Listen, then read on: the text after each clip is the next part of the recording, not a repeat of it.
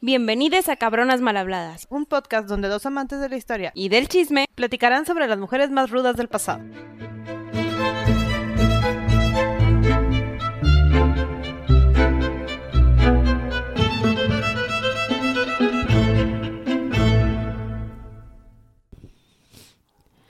Hola Gaby, Hola Sandy.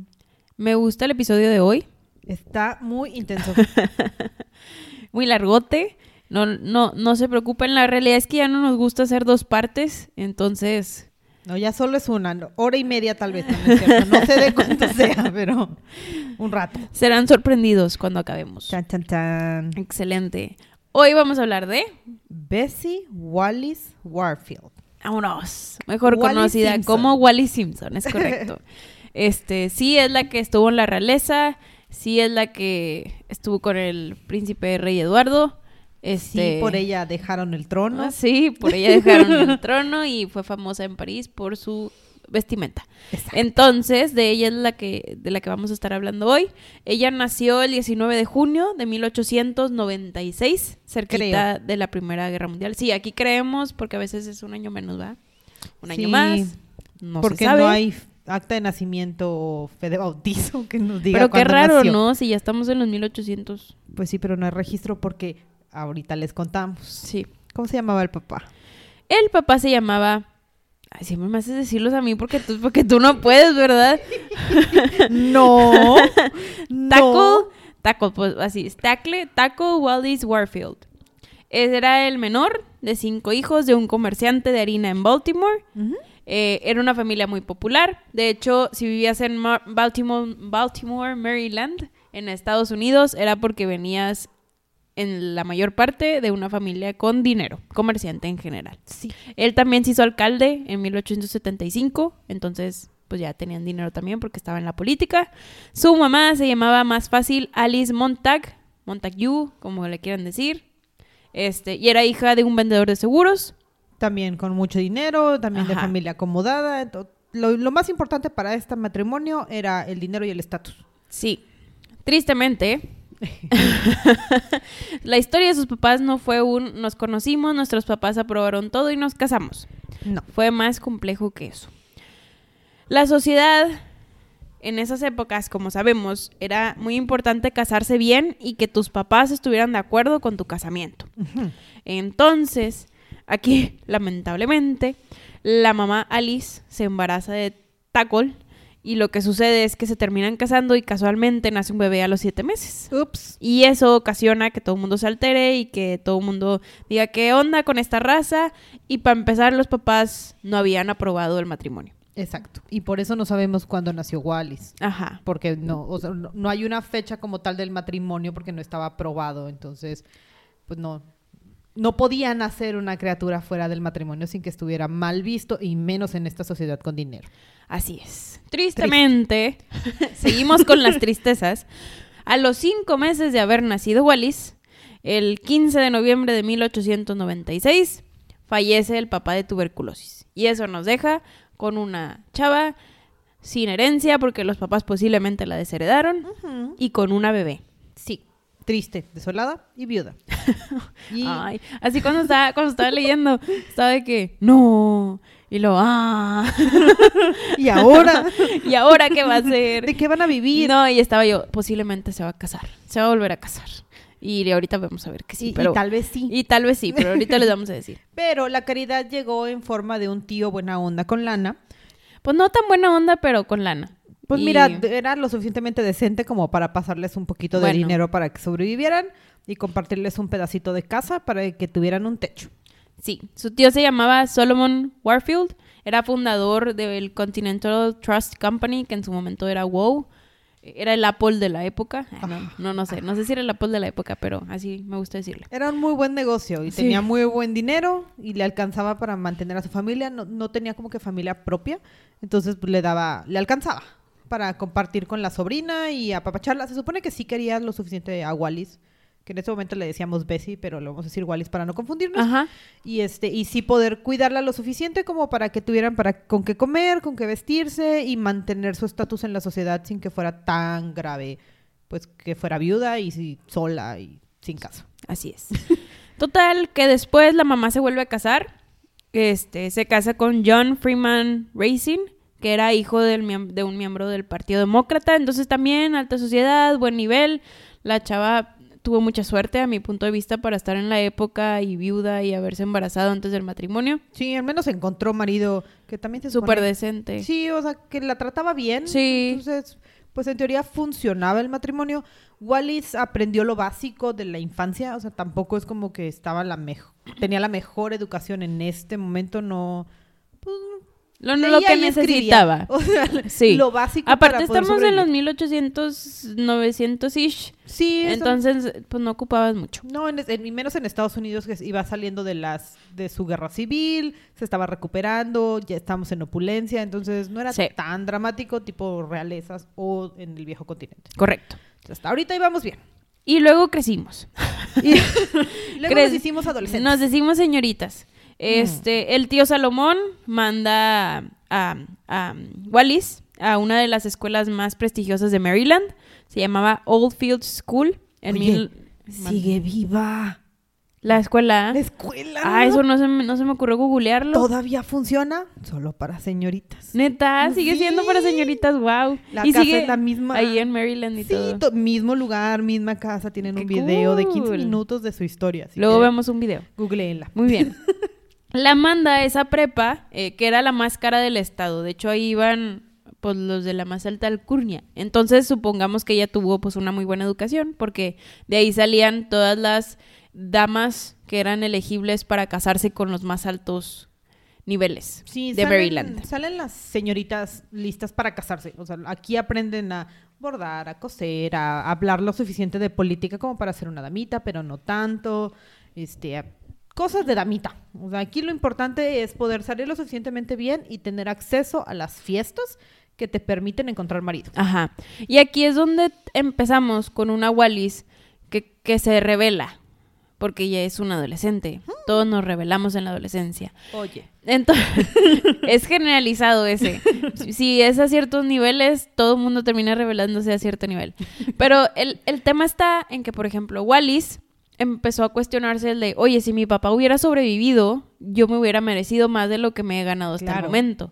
Entonces, su objetivo principal era, yo me tengo que conseguir al esposo más rico, bueno y lo que quieras, este, porque era mi birthright, o sea, era lo que yo nací para hacer, vaya. Yo Sí. nací para hacer eso, haz de cuenta. Le echó demasiadas ganas en la escuela, de hecho, platicaron con sus amigas, varios reporteros y así, decían que era muy intensa, que siempre era la mejor de la clase, que todo se esforzaba mucho y todo. Y bueno, terminó siendo la mejor de la clase. Y era en cuando empezaban a ver estas, tipo, bailes de, que, que dijiste, de presentación, baile Sí. de debutante. Exacto, los cotillones que les decían. Ajá. Pero también decían que en este momento Wallis era como que físicamente extraña, o sea, porque era muy delgadita, pero con los hombros muy anchos y usaba el cabello siempre recogido en trenzas. Entonces, visualmente era súper diferente a las niñas de la época o al estilo de la época. Sí, pero su personalidad era llamativa. Ajá, ella siempre, como que siempre supo que visualmente no era igual, aunque tuviera unos ojos súper bonitos, que supone que los ojos eran muy, muy bonitos, este, en el estereotipo.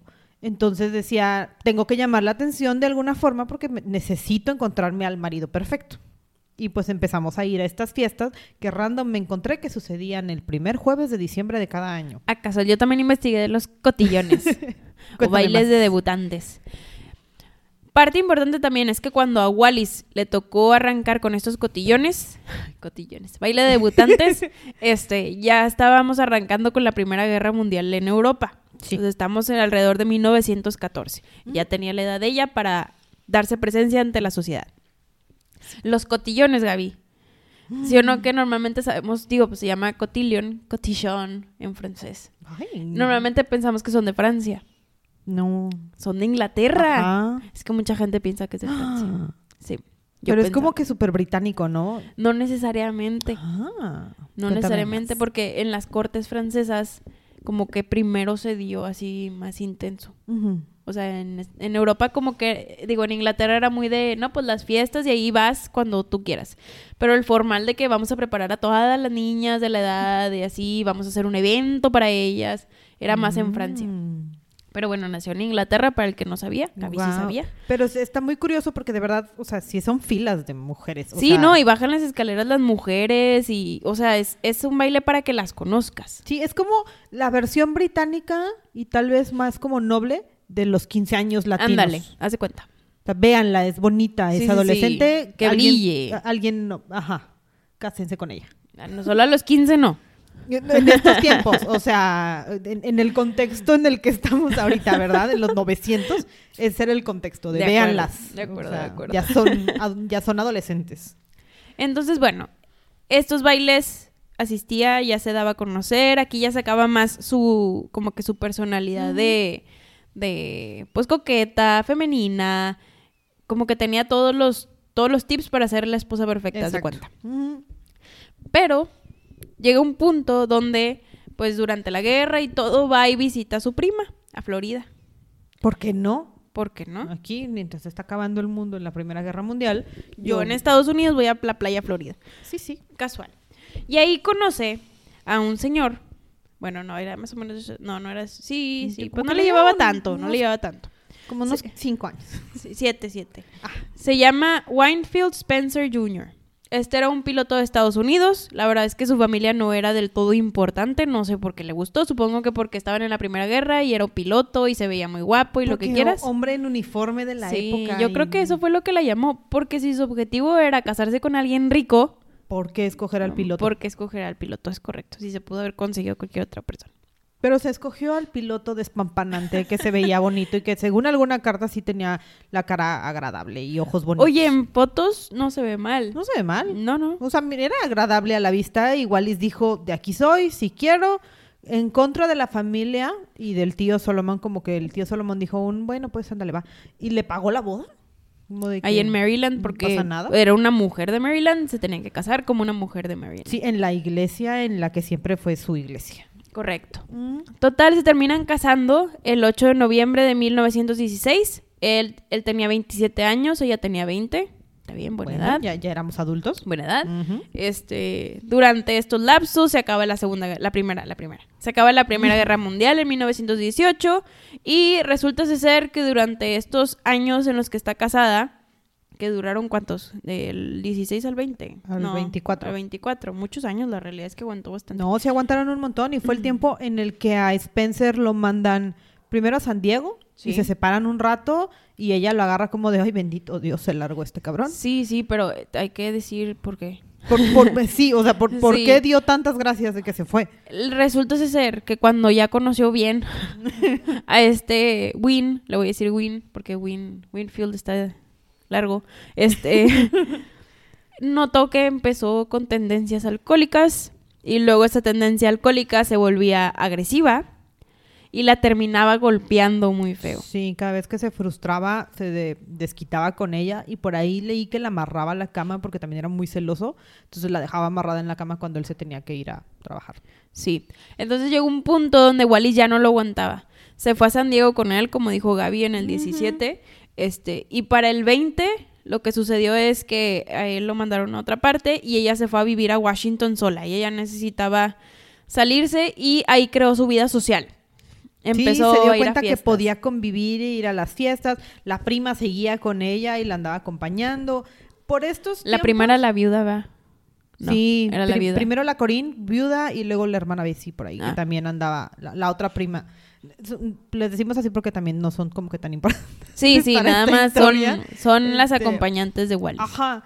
Paralelo a esta historia, mientras ella estaba viviendo en Washington, un príncipe de Gales andaba haciendo su tour por Estados Unidos, Pero no se vieron. pero no se vieron, de repente coincidían en que había fiestas al mismo tiempo y pues estaban cercanos, pero pues ella de, ah, sí, pa- qué padre, ¿no? El príncipe de Gales por allá. Imagínate qué buena historia que lo conoces. Oye, yo fui a la fiesta que tú fuiste y no me viste. Y no me viste. Prácticamente. Y ahorita nos acostamos, pero Pero pues, no me viste. ahí vemos. Entonces, nota importante para el futuro de esta historia. Sí. Y bueno, nos fuimos a Washington, regresamos, porque pues siempre teníamos que regresar a nuestra tierra, porque pues así son las mm, buenas damas de Estados Unidos de la época. Y luego mandan a Win a Hong Kong, Sí. porque pues así era esto, y pues lo mandan este, en su barquito y vete del otro lado del mundo a China. Y después, en 1923, bueno, 24, eh, sí, 23. 23 todavía. 23 todavía. Este, dicen que Wallis empezó a tener una relación amorosa con un diplomático argentino llamado Felipe Aja Fue lo único que encontré. La realidad es que no vi más información de si, sí es cierto o no es cierto. Muchas personas como que lo evaden, otras lo que mencionan. Pero también puede ser nada más otra persona que utilizaron para manchar un poquito el nombre O sea, de tal ella. vez algún día la vieron tomándose un café con él y ya era Y su ya se lo pusieron. Ya ves que la tachaban de espía por todo. Sí. Este, aquí hubo varios viajes después. en 1924 fue a París con su prima viuda, empezó a recibir cartas de Win y termina regresando con él en China. Sí. Entonces regresa a Hong Kong. Ahí ella pensó, como pues así, pues sí, pues con esperanzas de que fuera a funcionar ese matrimonio. Pensó que todo iba a cambiar porque ya estaba en otro país, ya más tranquilo, ya no había guerra, lo que sea. Pero siguió el alcohol y siguieron los golpes. Una vez, de hecho, la dejó con una hemorragia interna y tuvo que ir al hospital y se quedó internada. Sí, to- to- según ella, y fue a Hong Kong con las esperanzas. Sí, Regresó de Hong Kong diciendo un me largo de este matrimonio. sí, de acuerdo. De hecho, aquí también hay un rumor. Sí, el chisme de las Sí. cartas. No, no, no. Bueno, ese ahorita me lo cuentas. A ver, a ver, cuéntame. No, aquí hay un chisme. Pues Wallis nunca pudo tener hijos. Yo ya les Sí. digo el spoiler desde un inicio. Wallis nunca pudo tener hijos. Y había un rumor que dicen que quedó embarazada de, de un. Un amante de Kong. Ciano, sí, que era yerno- que era el yerno de Mussolini, ya después fue yerno de Mussolini. Este, y que abortó y abortó mal y ya no pudo tener hijos. Y otros dicen que yo creo que es la más probable que en uno de los tantos golpes que le dio su esposo y en una hemorragia ahí algo le falló y le Y- pegó y donde no debía y perdió perdió la fertilidad, correcto. Sí, parte de lo que también dicen de, de cuando la mandaron a China es que el gobierno estadounidense tenía que mandar cartas a China y que la usaron de espía o mínimo de transportista de las cartas. Obviamente todo esto nos lo dijeron años después, ya, ya que ella estaba involucrada con la corona. Entonces, pues sí le tenemos que tener como cierta duda a todo a duda. toda esta historia porque puede ser parte de manchar su reputación. Sí, porque cuando ella ya se va a Europa oficialmente, que ahorita vamos a llegar a esa parte, el objetivo de todo mundo, literal, todo mundo, Sí. era manchar su nombre. Sí, Sí. muy bien. Pero todavía estamos en Estados Unidos. Regresamos de China a Estados Unidos en 1925. Con una sola decisión, divorciarnos. Es correcto. Es el único plan de nuestra vida hasta ahorita. Y encontrar otro marido después, tal vez. Pero primero salir de ese matrimonio tóxico. En una Navidad de Nueva York, en diciembre de 1925, me tuve que regresar a ver el Una año. Navidad. Una Navidad. Conoce a Ernest Aldrich Simpson. Ay. Ya por el apellido supongo que ya saben Ya que se termina casando con él porque ella se llama Wally Simpson. Pero este señor, Ernest, era un ejecutivo de embarcaciones en Londres, también era corredor marítimo, fue en la Primera Guerra Mundial capitán de, de una guardia de ahí de Coldstream, Mucha se lana, llamaba. mucha lana. Mucha lana el señor. O sea, se fue de nada a, money, money, money. a super money. Este, este estadounidense, de hecho, tenía nacionalidad británica. Sí, por su familia. Ajá. Cuando se graduó de Harvard, que él estuvo en Te Harvard. digo, o sea, fancy. O sea, Ajá. pasamos del piloto alcohólico a, a conocer al, al dueño de los barcos. Sí. Este, pues se hizo británico y dicen que ocultó su descendencia judía y así, pero X. Por su Eh. familia se hizo británico. Sí. Este, él estaba casado, era el único era el único malo. El Pero problema. bueno, ella también estaba casada. En este momento ya seguía casada. Ajá, y los el tío dos Solomon le dijo que no se podía divorciar Sí. porque ahorita no nos podemos divorciar sin que el mundo entero diga que eres estás dañada. todo era un caos y te divorciabas. Sí, no, aquí no. Todo era mal visto. Ajá. Total, este Ernest y ella pues tenían broncas con sus parejas y los dos se querían divorciar. Sí. Ernest estaba casado con Dorotea Parson, que ella ya era previamente divorciada, y tenían una hija que se llamaba Audrey. Me- no sé por qué me gusta el nombre de Audrey. Pobre ¿Te gusta criatura. Audrey? Pero bueno, Ernest se enamora mucho de Wallace. Sí. Y la empieza a estoquear. porque eso es lo que haces. Sí. Aquí cabe recalcar. Cuando ella se casó con Winfield, Winfield, el primer esposo, ella lo amaba. O sea, sí llegó a sentir cierto amor, Y el pasión, fue por etc. amor, al, al menos Sí. lujuria sí fue. Sí. Con el segundo, dijo, tengo que ser más inteligente. Me tengo que casar con alguien que me pueda mantener, que me pueda dar lo que quiero, que me dé la estabilidad que yo buscaba con mi primer esposo. Exacto. en pocas palabras. Entonces, Ernest es el que se enamora de Wallis. Este, está complicado porque pues obviamente estaban casados los dos, pero ya cuando se, divor- se divorcia Ernest oficialmente en el 28, 1928, ahora sí, pues ya estaba listo para Wallis. Sí, por ahí leí una entrevista de Dorotea, donde ella dijo que eh, Simpson se divorció de ella cuando estaba enferma y que ella estaba en el hospital mientras él salía con Wallis. Y dice, ah, qué buena la Wallis, ¿verdad? Me lo bajó cuando yo estaba en el hospital. Y pues, tal vez, por cómo se dan las fechas, maybe, porque Spen- eh, Simpson le propone matrimonio a Wallis de que el día que sale el divorcio, Literal. cásate conmigo con un hermoso anillo de diamante. Eso le pasa seguido a Wallis. este. Total. Tiene buen timing. Sí. Este. Se terminan casando. El, también en 1928. Este. Y se van a Londres. Entonces ya se muda oficialmente de Estados Unidos a Londres. Ya, vi- ya, son, ya estamos en Europa, donde vamos a pasar el resto de nuestras vidas. Este, viven en una casa súper grande, con sirvientes. Eh, Wallis aquí empezó a hacer esto de las hacer las mejores fiestas, la consideraban la mejor host. Sí, ahora sí ya somos como que la socialite que queríamos ser en Estados Unidos, porque pues as- as- así nos criaron. Esa era nuestra misión en la vida. Nuestro primer esposo fue un error. Una frase de Wallis, de hecho, una frase de Wallis eh, durante esta época que tenía como que estabilidad y poder y el nivel social que ella quería, decía, nunca puede ser ni muy rica ni muy delgada. ¡Guau! y, y la verdad la vez hiciera como un- una Era- varita. Siempre fue un palito, hasta de grande era un super palito. Genética, maldita Sí. genética. Pero bueno, fiesta, fiesta, fiesta, felicidad y alegría, este, joyas, dinero, y todo era felicidad y alegría hasta que tiene que hacer un viaje a Estados Unidos. 1928 va a ir a ver a su mamá. Su mamá no le está pasando tan bien en Estados Unidos. La mamá, la verdad, el, el marido Racing, creo que se llamaba, no era así como que tú digas el mejor marido ya para estas alturas de la vida. No teníamos tanto dinero. Ya se había hartado posiblemente. Puede ser, no, no había tanto dinero, ya estaba ligeramente enferma, igual y se va para Estados Unidos a verla, y entonces sucede algo que se llama la Gran Depresión en la historia. Wallis pierde absolutamente todo su dinero porque malas inversiones y todo pasó, digo, fue una gran crisis económica en el mundo y se re- tiene que regresar a, pues, a las Europas con su marido y pues porque va a Arquitos y estaba mucho mejor acomodado, pues ya no- nos regresan y dejamos a la mamá enferma en Estados Unidos otra vez. Pues, mal, la verdad, la mamá ya no la volvemos a mencionar en el futuro, perdemos a la mamá en pobreza absoluta y, Y, y- sufrimiento. y, pues falleció.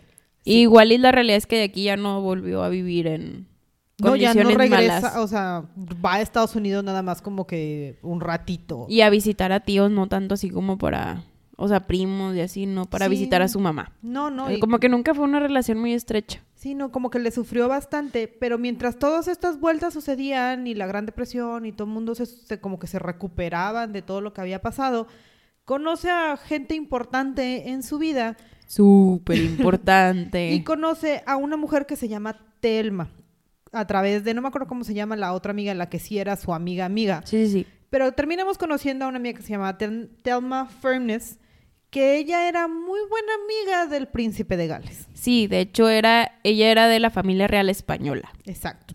Muy bien acomodada. O sea, ella, ella sí tenía lana. Y por muy buena amiga del príncipe de Gales, Gaby quiere decir que era la amante oficial del príncipe de Gales. Exacto.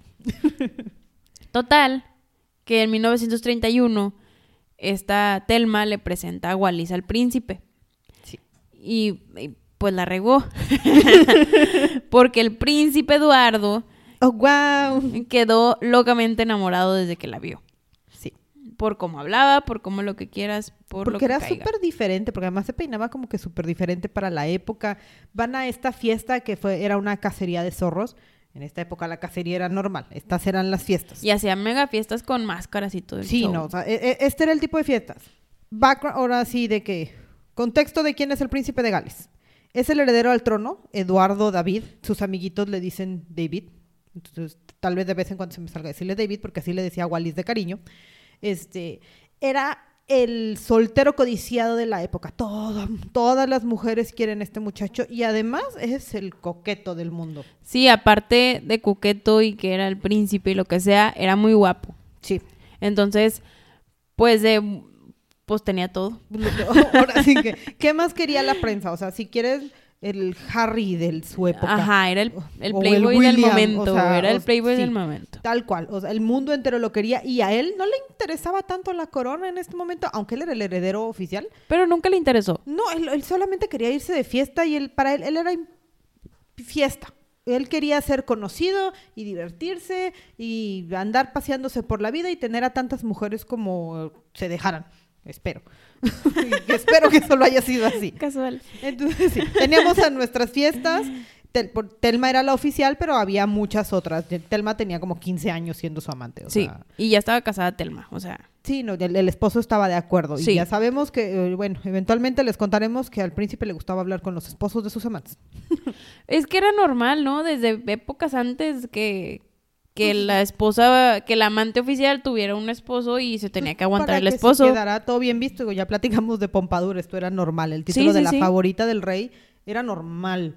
Aún hace, ¿qué son? ¿80 años? Sí, sí, sí. O sea, ni siquiera tiene tanto tiempo de esta historia. De hecho, hubo un momento en el que Wallis, bueno, ya que pasó la fiesta esa que se conocieron y así, que ya quedó flechado el, el príncipe. Ajá, este Dicen que Wallis tuvo que regresar a Estados Unidos porque tenía que visitar a su tía Bessie que se estaba poniendo mal.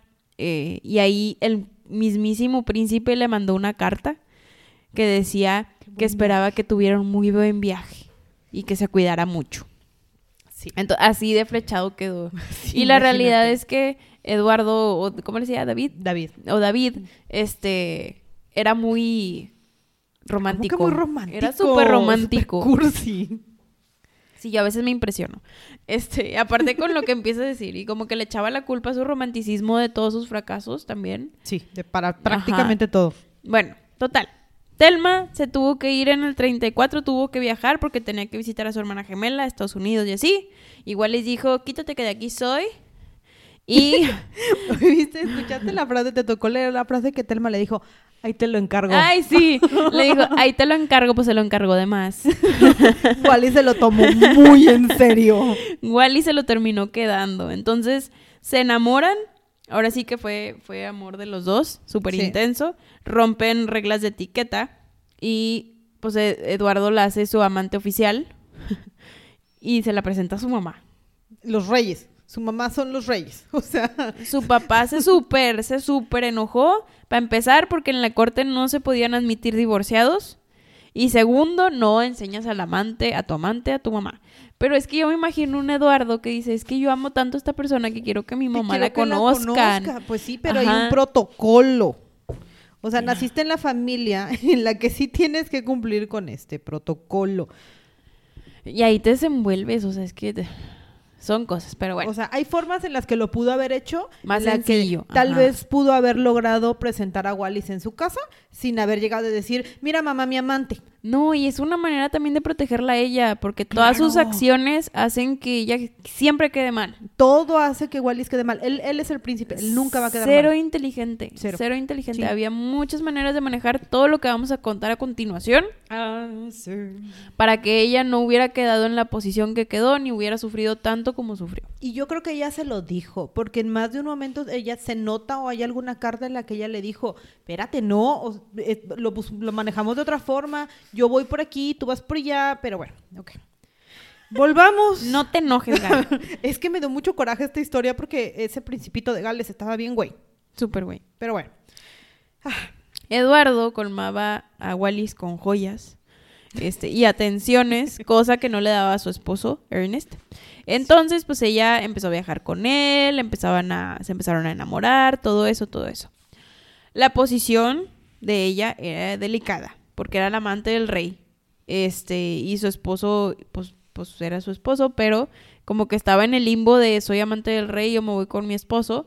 Eh, y pues ser amante del rey no, no, necesariamente era una posición definitiva como ser la esposa, ¿verdad? No, no es una posición segura Y ya estamos en un tiempo en el que la prensa no es ni escasa ni amable como ahorita. Para nada. De hecho, a ella le inventan muchos amantes. Exacto, le, cuelgan el mundo de amantes que para estas alturas ya estamos empezando a vivir un poquito de lo que es el fascismo en Europa y los italianos y ella se pasea por toda Europa porque pues este Eduardo también la pasea por todos lados, pero ella sigue pensando en puedo tener pues lo mejor de los dos mundos, no puedo estar casada y tener a, a- a Simpson bien y contento y puedo andar con mi amante por Europa y gozar de las joyas que me está regalando, ¿verdad? Sí puedo. Pero sucede algo. No. Fallece el rey Jorge V, que era el papá de Eduardo, el 20 de enero del 36. Esto hacía que Eduardo se convirtiera ahora en el rey, lo cual involucra mucho trabajo, demasiada y prensa. Ya los ojos estaban en él, ¿no? Para empezar, cuando lo iban a coronar, desde ahí ya estuvo mal. Rompió las reglas. En vez de pues presentarse con él así enfrente de la gente y todo, lo que hizo fue es que recibió la coronación en su, o sea, se supo que iba a ser rey en un cuarto con Wallis afuera del palacio. Este, entonces de ahí ya Wallis tachada, ¿no? Porque obvio para el mundo y sobre todo para su mamá fue culpa de Wallis. No, no es culpa de su hijo, evidentemente. Es Wallis la mala influencia que hizo que este hombre no siga el protocolo. Sí, sí, y tú ponle en la prensa de Inglaterra, pues era todo más ordeado porque respetaban mucho a la corona. Sí. Pero sucedieron. mundo. Ajá, sucedieron tres cosas que hizo que la corte se enojara todavía más con Wallis, que en su mayoría fueron por culpa de este Eduardo. La primera era que, aunque los británicos respetaran la prensa, afuera, Ruido. quítate que me voy. O sea, afuera era un escándalo, era la amante del rey, miren lo que hizo, no respetó la corona, etc, etc. La segunda es que el goberna, o sea, Eduardo se, se iba a convertir en el gobernador supremo de la iglesia.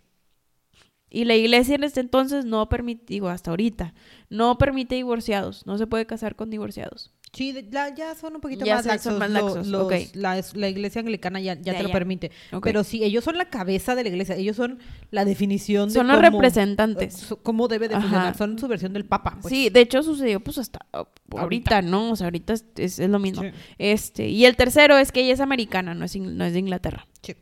Y como sabemos hasta ahorita, tampoco es muy bien visto que se No. termine casándolo. Ahí vemos a Henry con, la Total, tres cosas que la hacen mal vista. Y todavía ni siquiera andan así como que muy oficialmente, ni él empieza a tener No, cargos tan amante, importantes. O sea, Ajá. Wallis solo es la amante y, y hasta aquí todo estaría bien.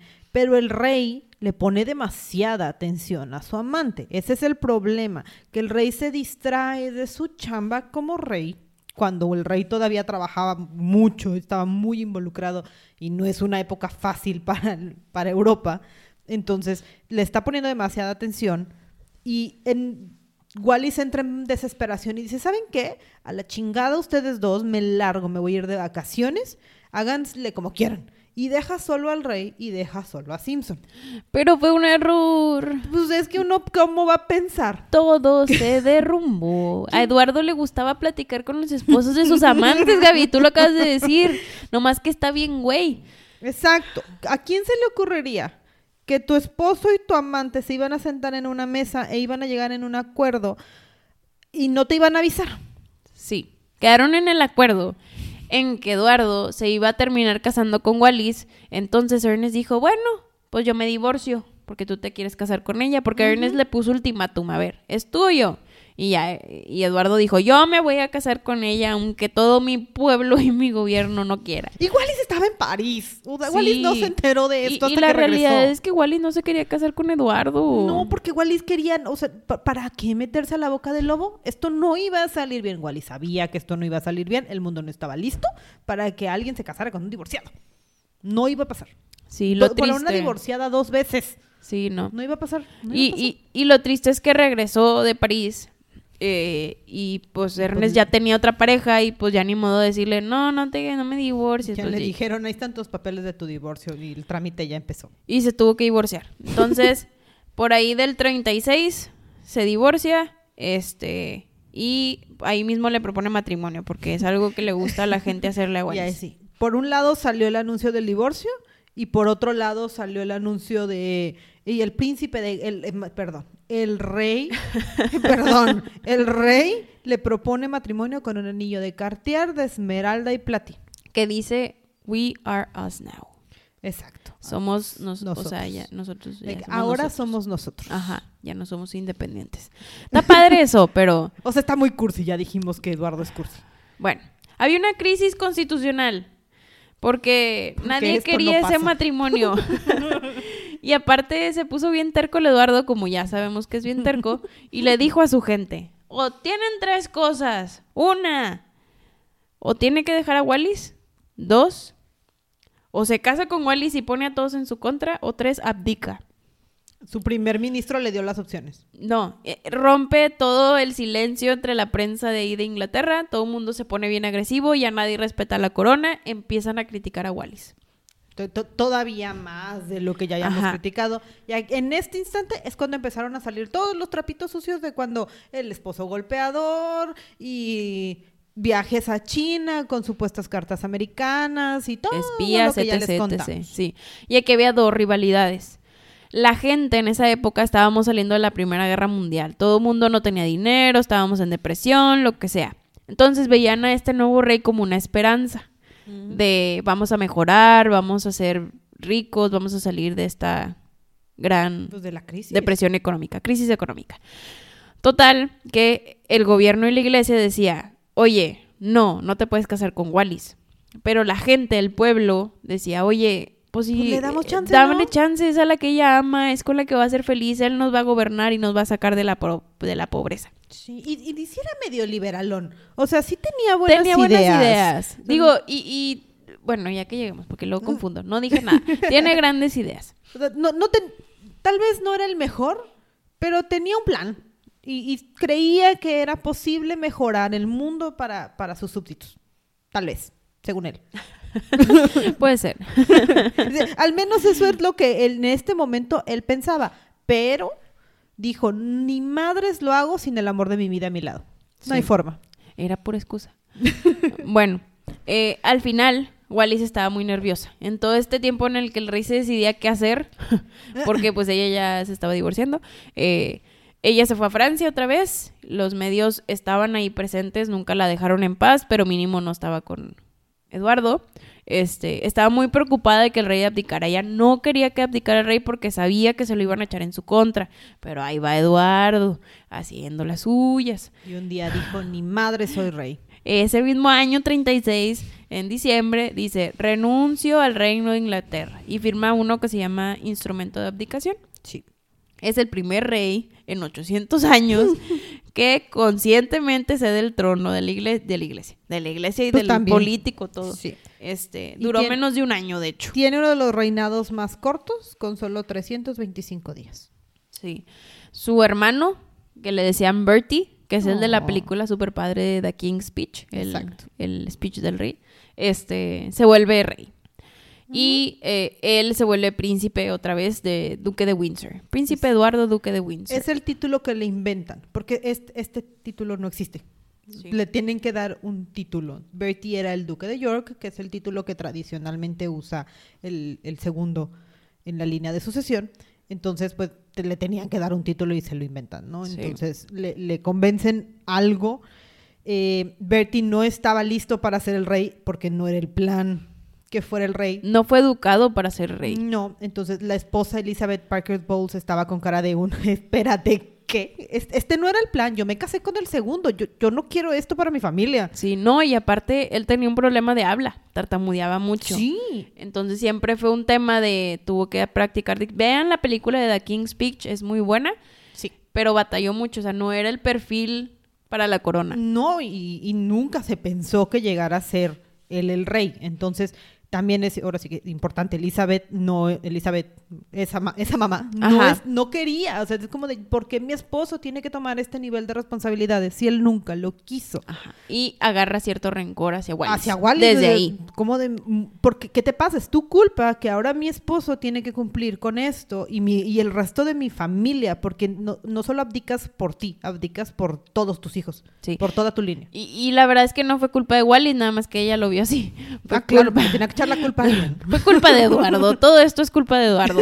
Porque aparte, cuando abdica, se le ocurre a este, por Muchacho. no decirle otras cosas, decir en el speech, Mm. yo abdiqué porque no pude estar con la mujer que amaba. Cabrón.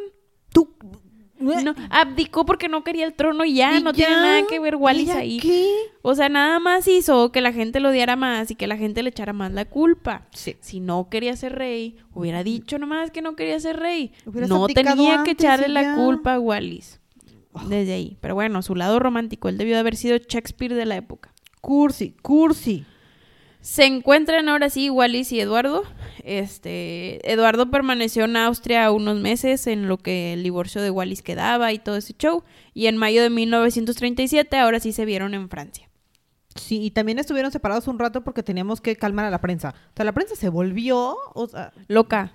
es que bendito creo- Dios no había redes sociales. Yo creo que aquí empezó así cuando, cuando fue el boom, ¿no? De que era súper, se empezó a hacer súper popular la corona. Yo creo, bueno, al menos porque ya había prensa también, o sea, ya era más fácil que el mundo Ya, ya no ocultaban leyera. tantas cosas. Ajá, y Ya. que el mundo leyera sobre ellos y los conocieran y demás, ¿no? Para estas alturas, ya juntitos los dos, ya, ahora sí que ya estaba liberado el divorcio, ya, ya podían estar juntos en Francia porque deciden que Francia va a ser como que su base. los exiliaron aparte. Eh, Sí, o sea, Los mandaron para allá, ¿no? No, No fue como que... Ellos escogieron, no. o sea, los sacaron, nada más que escogieron ellos Francia. Ah, pues. sí, eso sí. Entonces George, eh, bueno, el, el nuevo rey que se llama Jorge VI es el nombre que él escoge, decide que Wallis nunca va a poder usar el título de su Alteza Real, nunca le pueden decir así, a pesar de que sí es la duquesa de Windsor cuando se casen, nunca va a poder usar el título, este, Eduardo sí, pero ella nunca va a poder usar el título, que es lo que sigue a una falta de respeto en, en corona inglesa. Sí, que yo creo que ya Wally se lo esperaba. Ah, Pues no, Sí, ¿qué vas a decir? O pues sea, es que la regó Eduardo. Sigo, con Eh, que es Eduardo muy mala, muy mala la compañía. Bueno, ella, le dijo que era feliz siendo la sí, amante. no manches. Prefiero ser tu amante. De hecho, cuando coronaron a Jorge, fue el mismo día que iban a coronar a Eduardo. O sea, Eduardo ni siquiera llegó a su coronación ah, oficial. no, sí, o sea, rehusaron el día, pues ya estaba, Ya estaba todo. organizado, todo, así que De que vente aquí ya, pues ya de una vez. ¿para qué gastamos doble? La gente ya está aquí, o sea, como en el día de la princesa, ya estaban vestidos. Coronan a Jorge y unos meses después se casan en el Chateau du Conde en Francia. Ay, Aquí ella quería decirlo. Ah, dilo, dilo. No, no, tú querías Ah, decir el ah. nombre, yo no iba a poder. Chateau du Conde. Casualmente, Wallis escogió el 3 de junio para hacer el día de su boda. Casual. ajá. Casualmente. Sí, ella, ella decidió que iba a ser ese día sin pensarlo. Casualmente, este día es el cumpleaños del papá de Eduardo, es Mm. decir, del previo rey que eh, falleció. Sí. Entonces, pues la mamá de Eduardo, obviamente, estaba de que, ¿qué onda? ¿Qué pedo con esta raza? no. Como, ¿por qué te casaste en el cumpleaños de tu papá si ya sabes que estamos enojados contigo? Pero a menos de un año de que se haya muerto. yo creo que fue una manera de, de rebelión, Claro. porque no le quisieron poner su alteza real. Exacto. No asistió ningún miembro de la familia. No. Eh, cabe recalcar que esta chateau que les prestaron era de Charles Bad- Badu- Badux, como se diga. Este, este personaje estaba a favor del partido nazi en la Segunda Guerra Mundial. Entonces, Sí. de aquí empezamos con contactos que no deberíamos estar teniendo. Todo gracias a Eduardo en su mayoría. Oye, Eduardo. Total, Tenías Sí. un solo trabajo, Eduardo. Tenías que ser el rey y ya. solo tenías que estar en exilio y estar calladito. Eh, Qué triste. Fueron a Venecia de honeymoon, de luna de miel, y siguieron viviendo en exilio en París. Ah, eh, dato curioso, tengo aquí en mis notas. Dato curioso. Uh. Wallis llamaba a la reina consorte, o sea, a Elizabeth mamá. Ajá. Eh, Esta, esta Elizabeth y Jorge del que estamos hablando son los papás de la reina Elizabeth que Que acaba de fallecer. Ajá. Ujú. La abuelita de Henry y de Guillermo. Sí, de William. todo todo inglés español. De Harry, de Harry, de William. Sí, bueno, estamos ahí cerquita. Esta Wallis le decía a esa señora, la señora Temple, o Templo, o Cookie.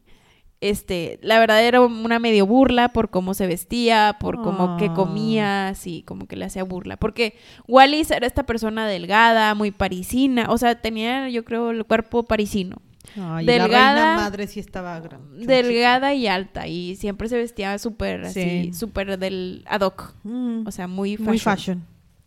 Y pues la reina consorte del tiempo, o sea, está no, la Elizabeth, reina madre sí estaba chonchita. o estaba y chonchita, chiquita. ajá, chaparrita y pues se vestía como se tenía que vestir la corona, Sí, sí. decente y formal.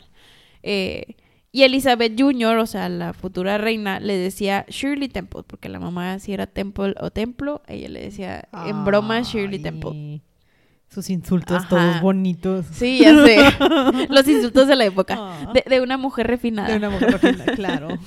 Y pues bueno, era, era nada más dato curioso porque eso quiere decir que estaban en constante como que Sí, no, no se llevaban bien. rencor entre las dos. Sí, no, había, había mucho, mucho conflicto en esa, en esa relación. Y pues las entiendo. O sea, sí tengo que entender ambos lados. Es que con los dos puedes hacer empatía. Totalmente. Menos con Eduardo. Todo Eduardo, Eduardo nos cae mal. Ajá. Llegamos a la Segunda Guerra Mundial. Y aquí todo empieza a ir para abajo. Porque Eduardo empezó a tener ideas revolucionarias No. que yo no sé a quién se le ocurrió decirle y darle permiso de pensar. Por eso lo odiamos. O sea, cada Sí. vez lo odiamos más. O sea, un día Eduardo estaba en su sillón, no sé si pasó así, pero así me lo imaginé. Sentado en su sillón, viendo a Wallis tal vez, y dijo un Wallis, ¿sabes qué? Sería una muy buena idea conocer a un señor que se llama Adolf Hitler, porque es súper bueno y ayudó a Alemania un montón a crecer y recuperarse de la depresión. Lo triste es que no investigó tanto.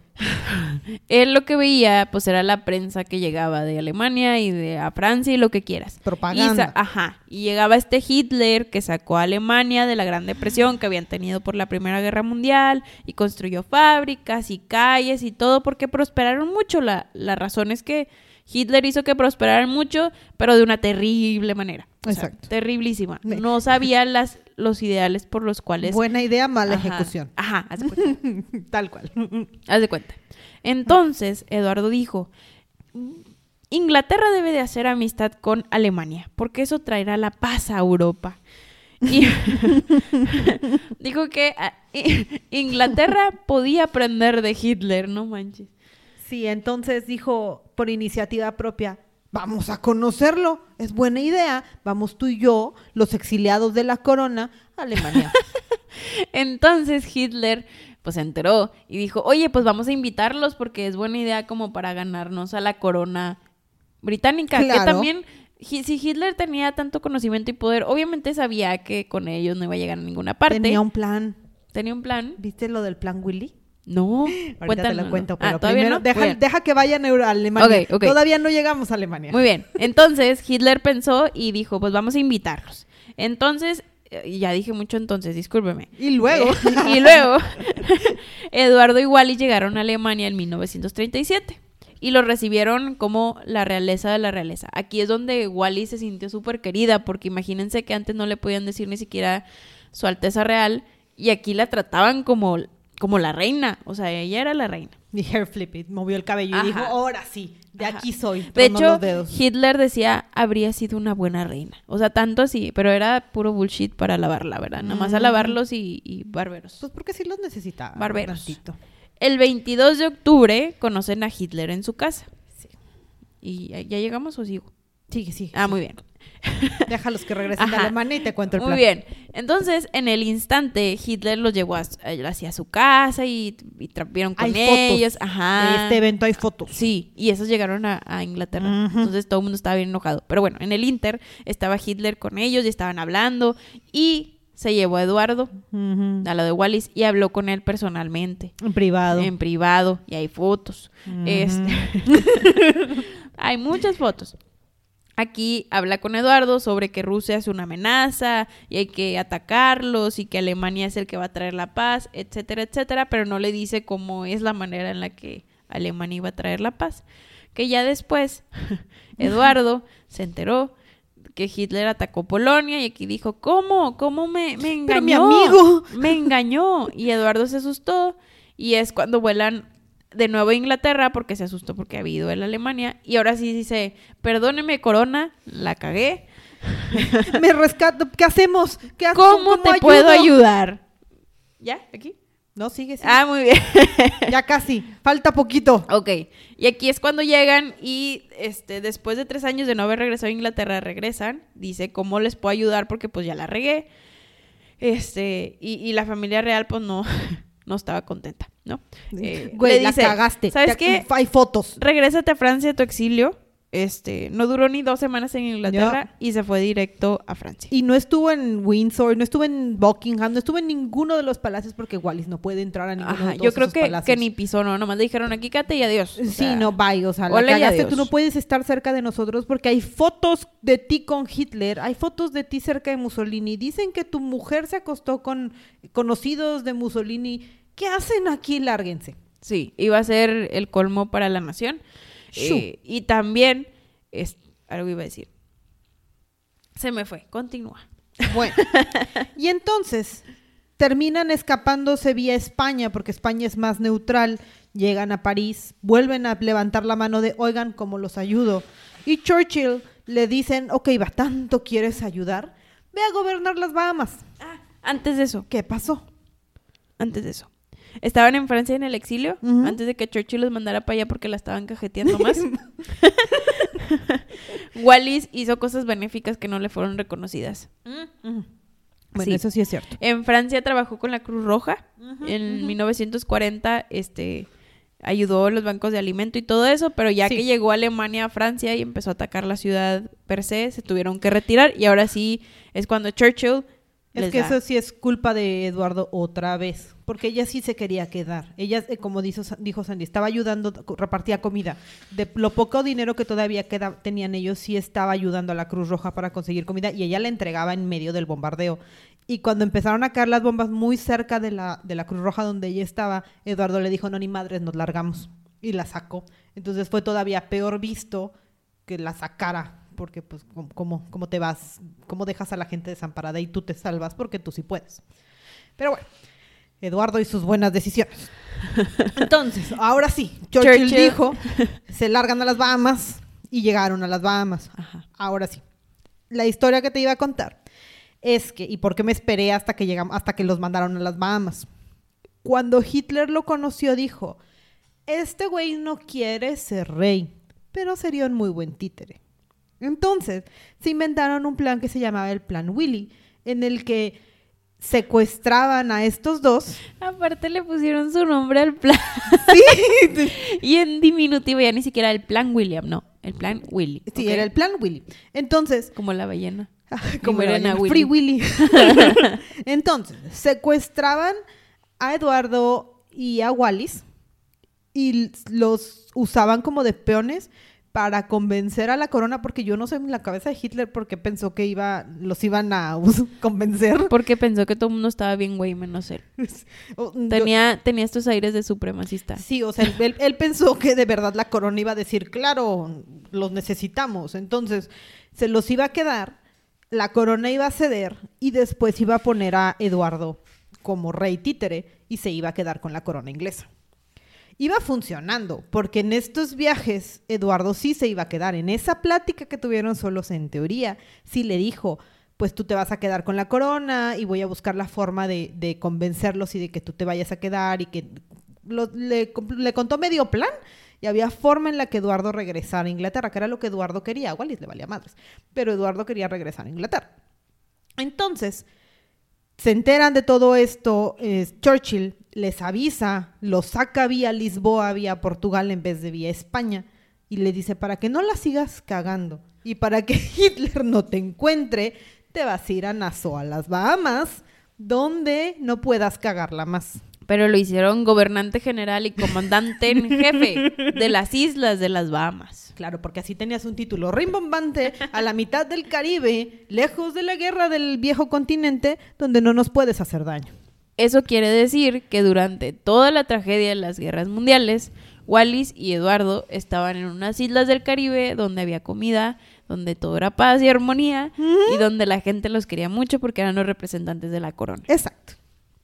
Mientras la- el bombardeo de Inglaterra sucedía. Entonces, aquí Wallis también se dedicó a hacer labores sociales, ayudaba mucho a la gente, hizo escuelas, hizo hospitales, etcétera, pero no fue suficiente para para, ¿cómo se dice? Para, para oscurecer, sí, para que no fuera opacado por lo que estaba sucediendo en, eh, en Inglaterra, que era que estaba siendo bombardeado, como dijo Gaby. Sí. Hubo 70 días de bombardeo por parte de Alemania. Sí, es lo que conocen como el Blitz en Inglaterra.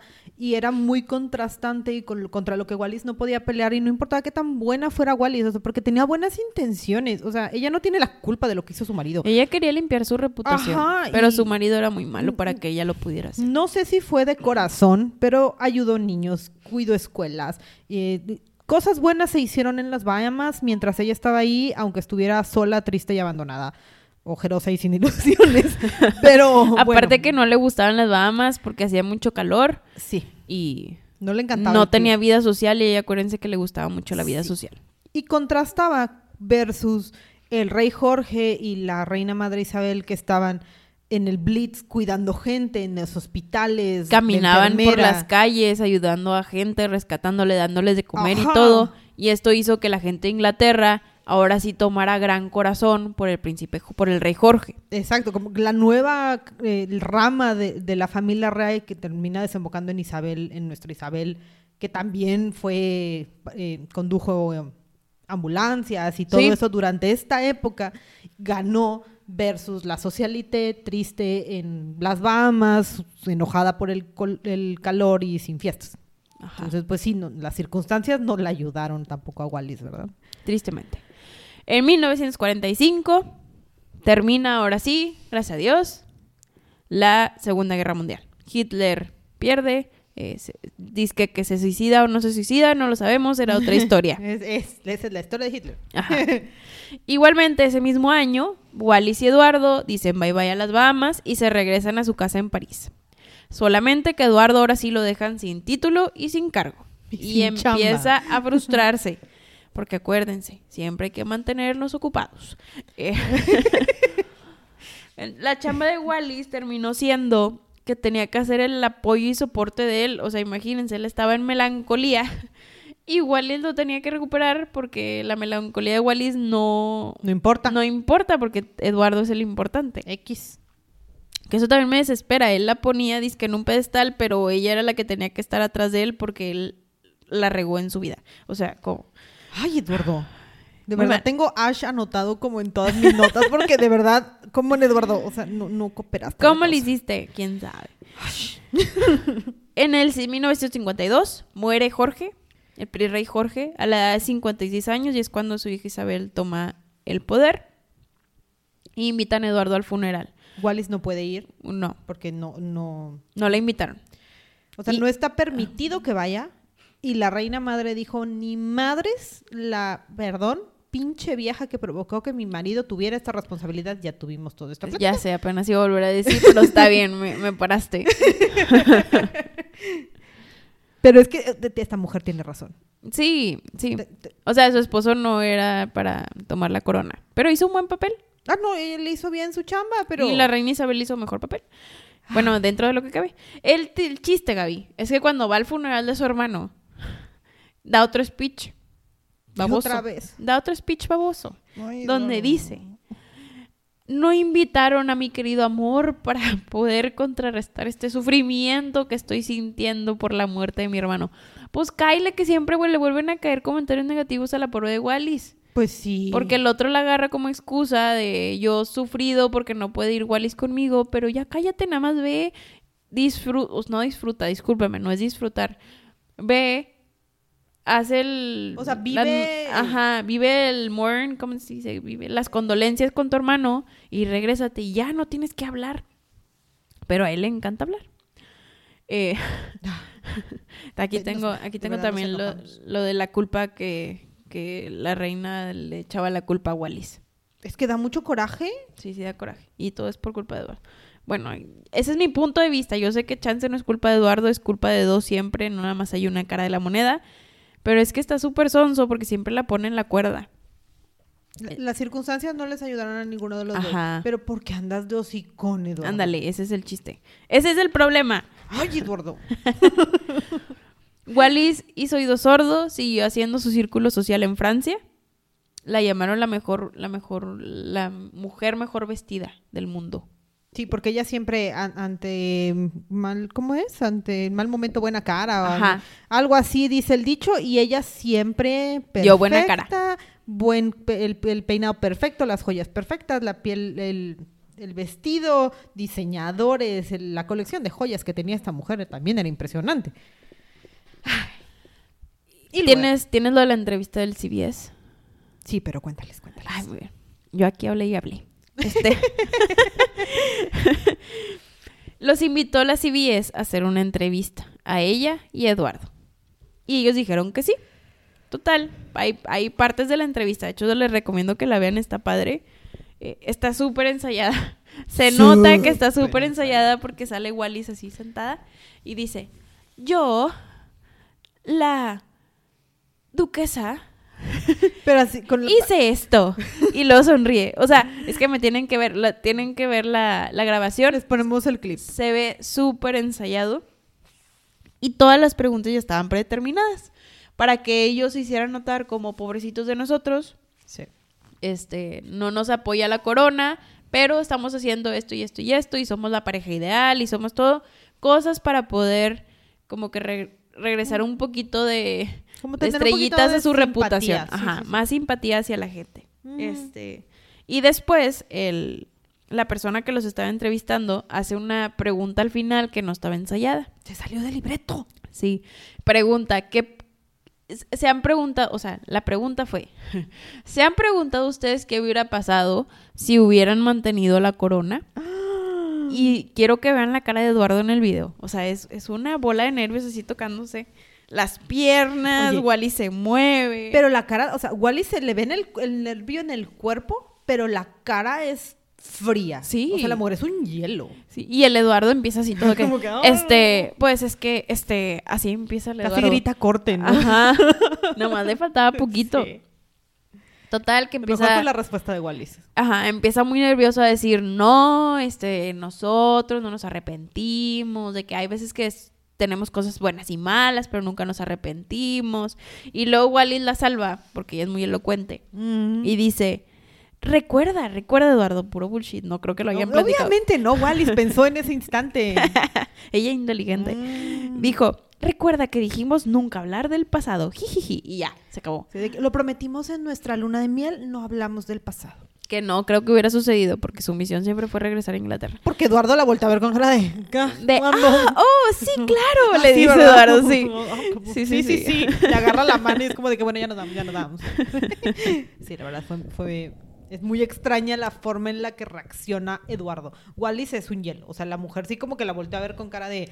Pero sí se le ve nerviosa. O sea, se le nota que es nerviosa un- como unos cuantos segunditos de, a ver, ¿qué- contestas tú, contesto yo, contesta él, se da cuenta que le está cagando todavía más y es como de, no te preocupes, yo, yo, yo, Yo te salvo. tu problema. Igual que siempre. Y aquí yo creo que es de los momentos en, lo que vemos, en los que vemos más la elocuencia de Wallis. Sí.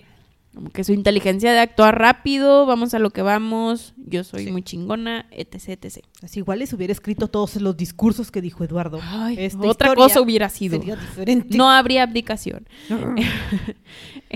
en 1967 finalmente reciben lo que anhelaban, que era una invitación de la familia real. Al fin.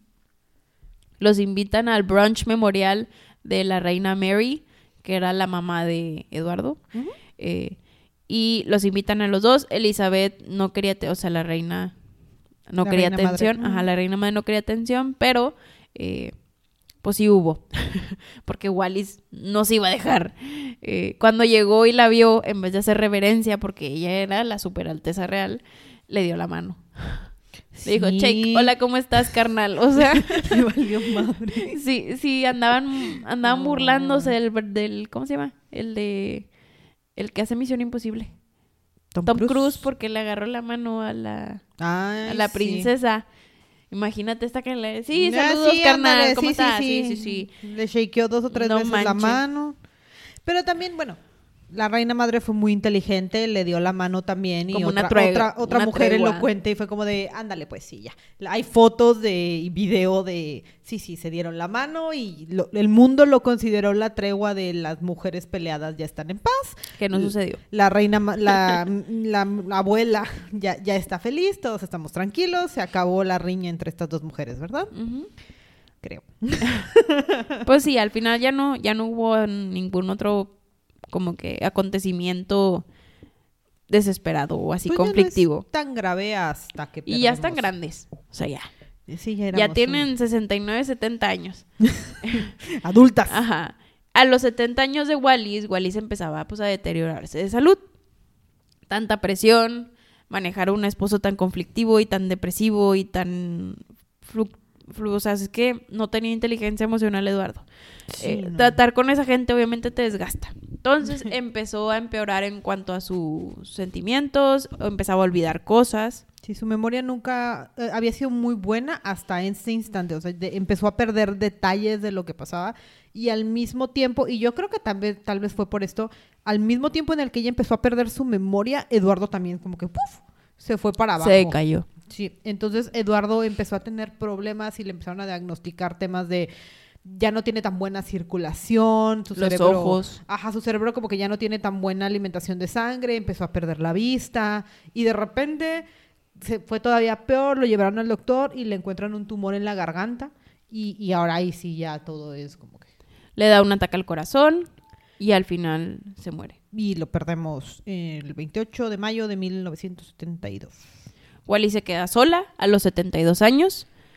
Yo siento que más que sola es como un un relief, un Pues un relief sí, pero no. Pues porque mínimo ya no tiene la carga de estar lidiando con esta persona tan Ajá. complicada Lo malo es que pues se quedó sola, ah, y, y sola. súper sola. Porque ahorita sí ya no tenemos gran compañía, amistades, tenemos... No, ya estamos grandes. eh, Está muy grande, ya está ya somos necias, ya Sí, no, ya está muy complicada y ahora sí que antes de irnos a lo que sigue con Wallis, eh, era, un, era un rey, ahora sí que abdicó, pero rey, entonces él tenía derecho a un sepulcro de rey. Entonces lo regresan a Londres para hacer como que todo el rito como debe de ser. Wallis duda un poquito de si ir o no ir, o sea, pues tiene derecho como la esposa, pero pues va a estar como que incómodo. Entonces ah, termina yendo, llega en un, en un avión privado que le manda la reina Isabel, de pues ándale, ven, ven. es la primera vez en muchos años que le invitan al palacio. Ajá, pero no va a entrar por la puerta grande de Buckingham, la- la- entra por la puerta de atrás, ahora sí como que a escondidas. Y en la procesión del funeral, pues sí, va cubierta completamente y tampoco aguanta tanta presión y la prensa y el cómo hablan de ella. De hecho se ve, no sé si viste Sí. un video, pero se ve un video donde está ella, o sea, está la reina Elizabeth, la, la que acaba de fallecer, este, de jovencita, obviamente, recién hecha reina. Y, y está Wallis atrás y ella como que le dice que ven, camina. Y Wallis se ve toda así como que... Y, y eso que va Ajá, cubierta en un velo y apenas la ves y de verdad Ajá, está... des- súper ansiosa, perdida, Sí. desesperada, no sabía qué hacer, no sabía si ir para adelante o si ir para atrás. Entonces, pues pobrecita, o sea, sí se le veía desconcertada. Está súper, súper desorientada, entonces no hace la, la procesión completa porque de verdad no, no tuvo No la pudo. capacidad física de hacerlo. Y la tuvo que ayudar la, la reina Elizabeth del momento a caminar. Sí, porque a ni eso moverla. podía. Sí, no, no, no, no, no había cómo avanzar y pues no, pues, este tipo de rituales no, digo, ya los tocó vivirlo tristemente uno y es mucho protocolo. Entonces tenían que moverla. Entonces, bueno, la, la terminan llevando a fuera del palacio al- para, para que descanse y ya luego ella regresa a París. Este, Eduardo está en el, pues en el cementerio que tiene Windsor. Este, ella se regresa a París a su casa a vivir sola con Sí. sus cosas. Y no ¿Sus se te hace perros? impresionante que duró 14 años más Sí. Sí, ¿Sola? vivió con sus perros. con sus perros. Pues es que los perros son, hacen milagros. Son bien buenos. Sí. Pero el chiste es que, pues yo me hubiera imaginado que ante tal, como que, pues estaba, es que estaba sola. Ante tanta soledad, pues hubiera, vi- hubiera vivido menos. Pero no, la Sí. realidad es que vivió 14 años más y pues puede ser también que se le fue varia de la presión que tenía por andar con Eduardo. Tal vez disfrutaba su soledad. Disfrutó su soledad porque siempre vivió bajo el ojo de todo el mundo. Sí, porque también a partir de que se le va Eduardo, la prensa se olvida de ella. Eso está súper padre, Chance lo Entonces, disfrutó. Tal vez fue muy feliz en ese tiempo. Posiblemente fue bueno. Sí, no sé. Leí por ahí también que su abogada se quedó con su potestad, como que era su tutora legal, porque pues sí pe- pe- empezó a perder la memoria y sus facultades, entonces era la dueña del Estado, pero también empezó a vender ciertas partes. Ya, pues para poder mantenerla. Ajá, porque pues ya no tenía tanto derecho a una pensión, entonces se empezó a vender obras de arte y joyas y pues también como que a degenerarla todavía más y pues sí, digo, sola en una en palacio, pero pues sola. El 24 de abril de 1986, ay, todo tétrico que empecé con la fecha, eh, falleció a la edad de 89 años. Eh, la enterraron, de hecho, junto con su esposo. Esto se me hizo con ganas. O sea, Sí, qué la padre que como quiera. que la regresaran. Y eso denota como que cierta flexibilidad de la reina Elizabeth. Que no nos la hacen saber tanto porque siempre nos la ponen como una mujer dura.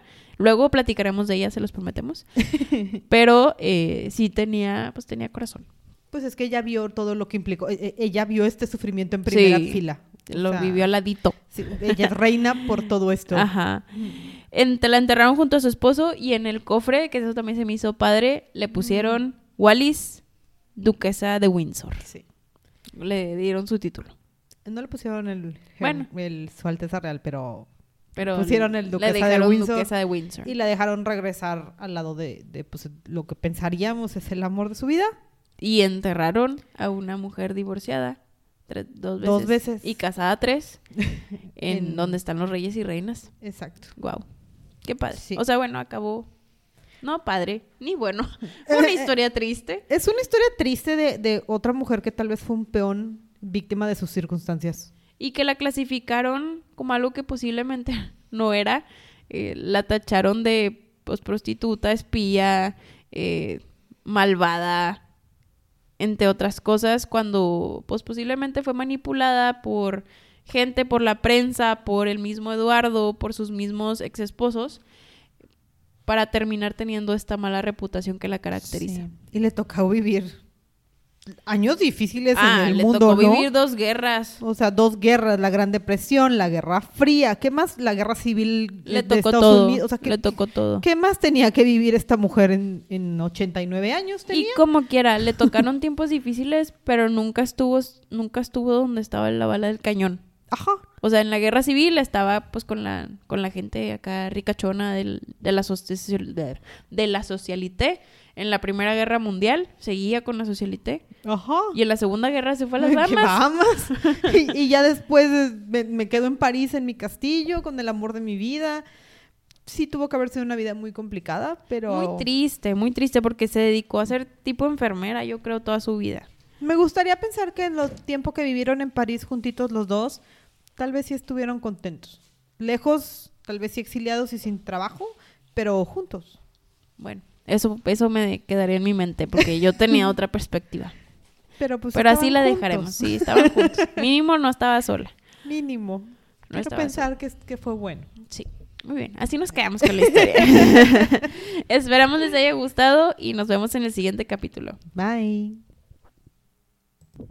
Si quieren escuchar a alguien en especial, no duden en contactarnos en nuestras redes sociales. En Instagram como cabronasmalhabladas-podcast o por correo cabronasmalhabladas.gmail.com. Si nos quieres comentar algo o quieres platicar con nosotras, por favor contáctanos en nuestras redes sociales. Adiós.